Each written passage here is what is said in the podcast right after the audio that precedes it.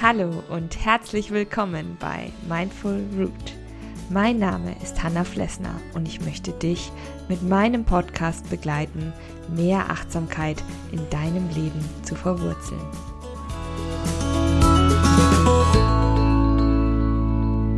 Hallo und schön, dass du da bist bei dieser Sonntagsfolge. Heute möchte ich mit dir über das Thema Achtsamkeit mit Kindern sprechen. Denn ich finde, es ist ein unglaublich wichtiges und unglaublich schönes Thema. Achtsamkeit mit Kindern, das ist noch mal ja was ganz anderes und es bringt dir auch selber viel, wenn du mit Kindern Achtsamkeit übst und achtsam umgehst, dann kriegst du unglaublich viel zurück und lernst auch selber vielleicht noch was über deine eigene Achtsamkeitspraxis oder generell, wie du mit Kindern umgehst. Ob das jetzt deine eigenen sind oder natürlich von Freunden oder Familie.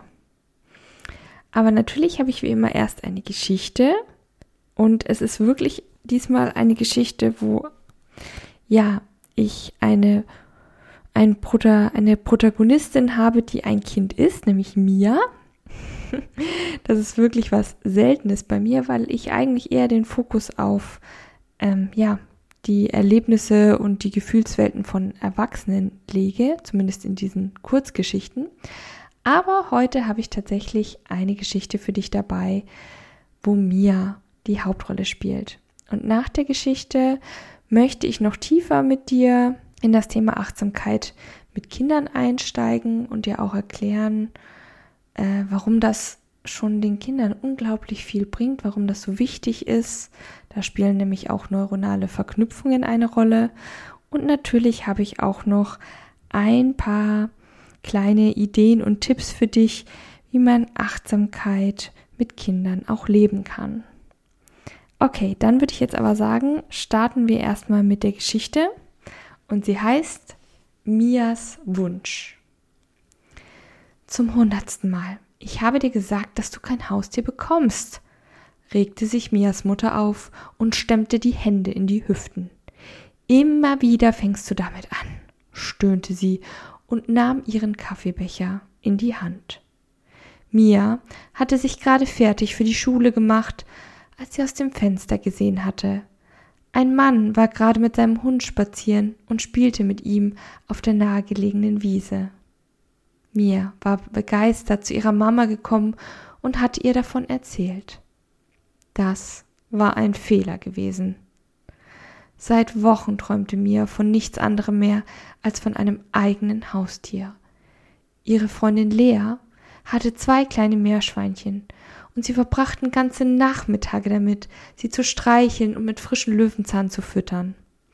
Doch als Mia ihrer Mama von ihrem Wunsch nach einem Hasen, einem Hund oder einer Katze erzählte, wollte sie davon nichts hören.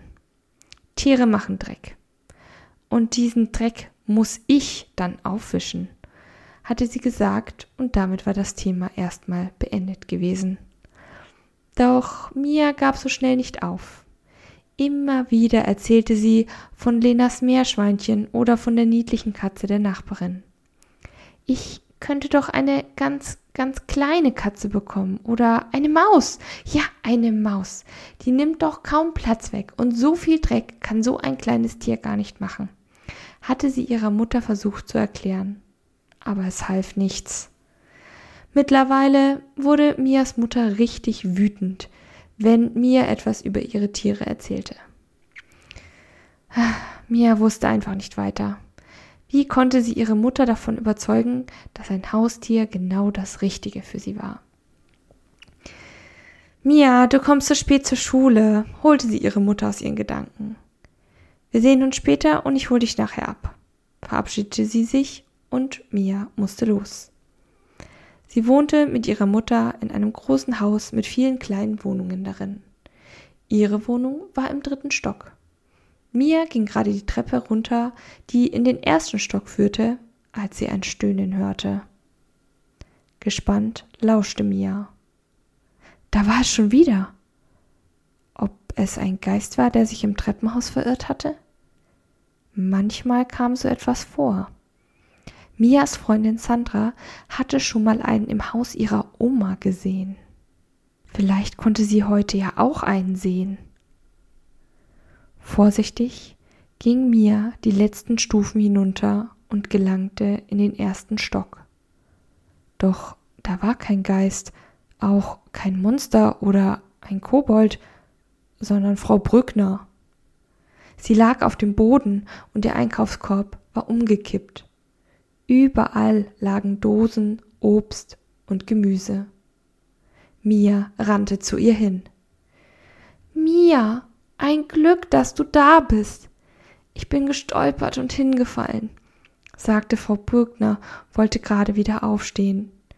Mia half der alten Dame, und gemeinsam schafften sie es. Mia bückte sich schnell und sammelte im Nu alle Einkäufe wieder ein. Dann gab sie Frau Brückner den vollen Korb wieder zurück. Ich danke dir, freute sich die alte Dame. Zum Glück war ihr weiter nichts passiert.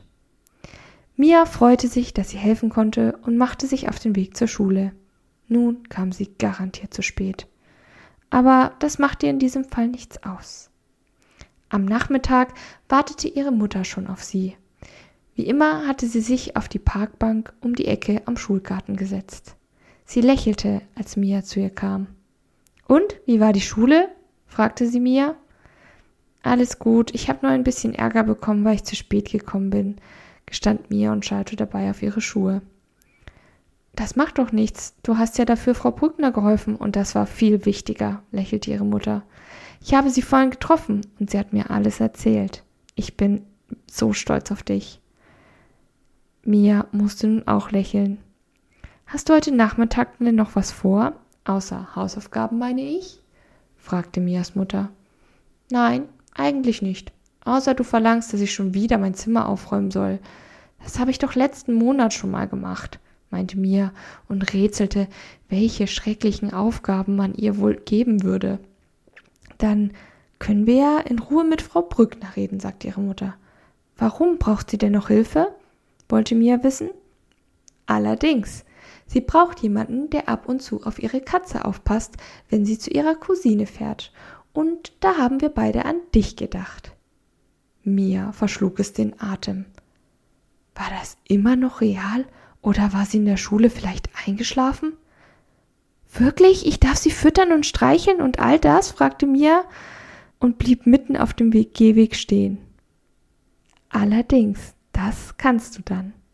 Und wenn das gut klappt, ja, vielleicht kriegst du dann ja dein eigenes Haustier, sagte ihre Mutter und lächelte. So, nun hast du Mia kennengelernt und ja, Mia hat sich natürlich sehr achtsam um Frau Brückner gekümmert, aber auch die Mutter war sehr achtsam und hat sich in Mia hineinversetzt und ist auf die Bedürfnisse ihres Kindes eingegangen. Ja, und Achtsamkeit mit Kindern, wo wir wieder beim Thema wären, ist etwas unglaublich Spannendes.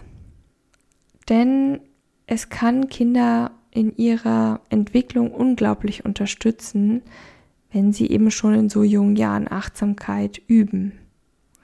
Das menschliche Gehirn reift etwa bis zum 20. Lebensjahr und natürlich abhängig von den Erfahrungen, die wir machen, entstehen dann gewisse neuronale Verknüpfungen im Gehirn. Das hängt aber, wie gesagt, davon ab, was wir als Kinder und Jugendliche erfahren und erleben. Ganz besonders nimmt natürlich die Entwicklung zu mit dem Eintritt ins Schulalter. Aber dann nimmt vor allen Dingen der Stress für Kinder rasant zu. Das liegt natürlich an verschiedenen Gründen.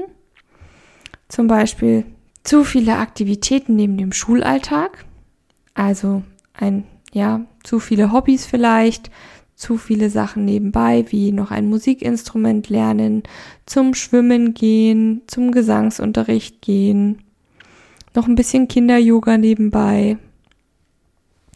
Wenn das alles zu viel wird, ist das natürlich auch für Kinder kaum noch zu stemmen.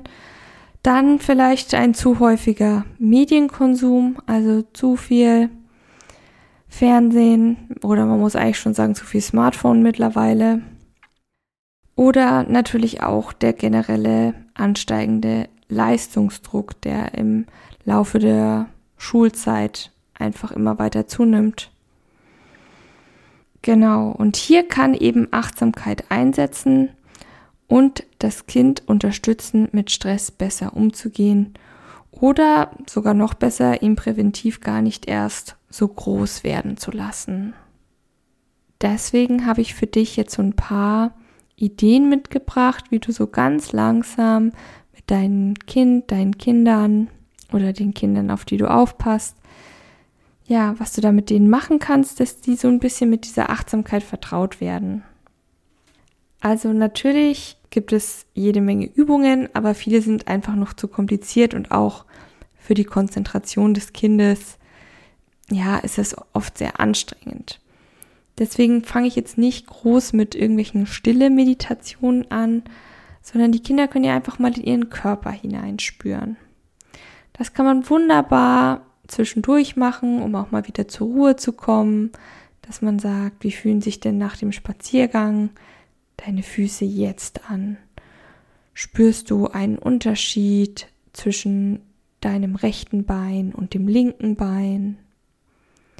Wie fühlen sich denn deine Hände an? Sind die warm oder kalt?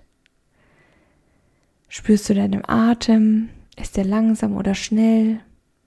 Kannst du dein Herz klopfen hören? Solche Sachen kann man wunderbar machen. Dann kann man natürlich auch am Ende des Tages ganz bewusst und in Ruhe, so auch als tägliches Ritual über den Tag sprechen, dass man darüber redet, was hat dir denn ganz besonders gut heute gefallen? Was ist denn heute alles passiert? Was hat dir gut getan? Was hast du besonders intensiv wahrgenommen? Da kann man das schon so ein bisschen, so ein Bewusstsein dafür schaffen, was, also wofür ein Kind auch dankbar sein kann. Also wofür bist du heute dankbar? Was hat dir gut getan? Das Kind merkt, ah, ich spüre mal so ein bisschen in mich hinein. Was brauche ich? Was brauche ich nicht? Was tut mir gut? Wofür bin ich dankbar?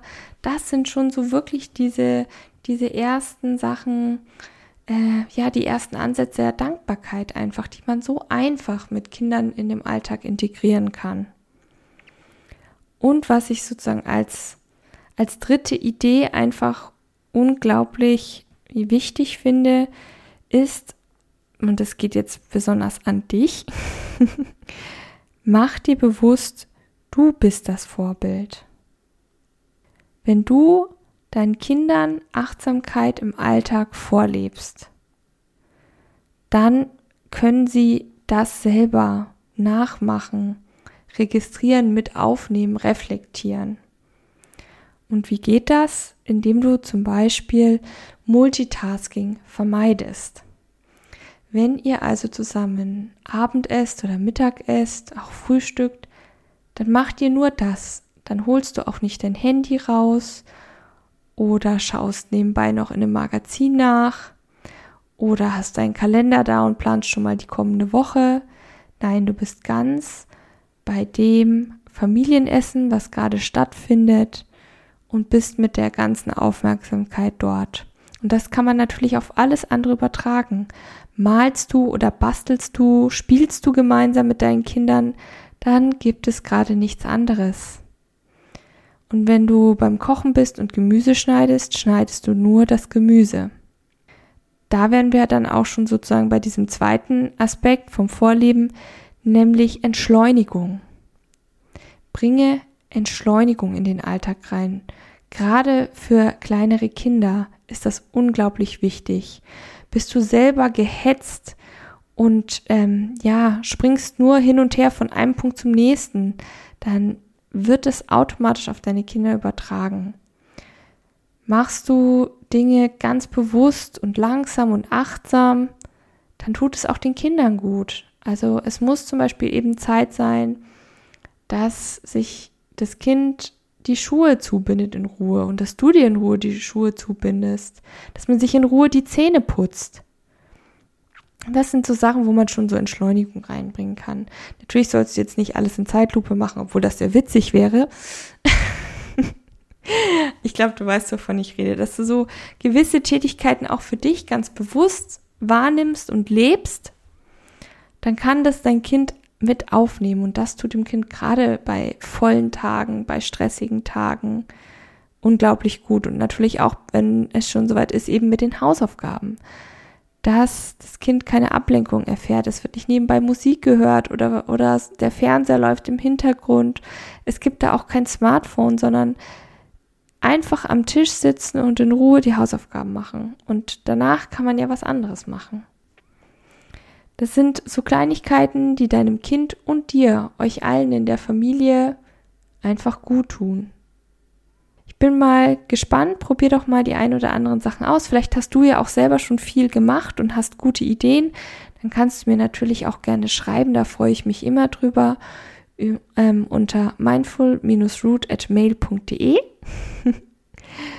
und wie immer lade ich dich ganz herzlich ein, mich auf Steady zu unterstützen auf der Medienplattform, wo ich eben auch meine ganzen Achtsamkeitsgeschichten habe zum Nachlesen, aber auch so die ein oder andere Folge, die es nicht auf Spotify oder iTunes gibt. Schau doch einfach mal vorbei. In diesem Sinne wünsche ich dir eine achtsame Zeit und einen wunderschönen Sonntag, den mache ich mir jetzt auch noch. Bleib weiterhin fest verwurzelt Deine Hanna von Mindful Root.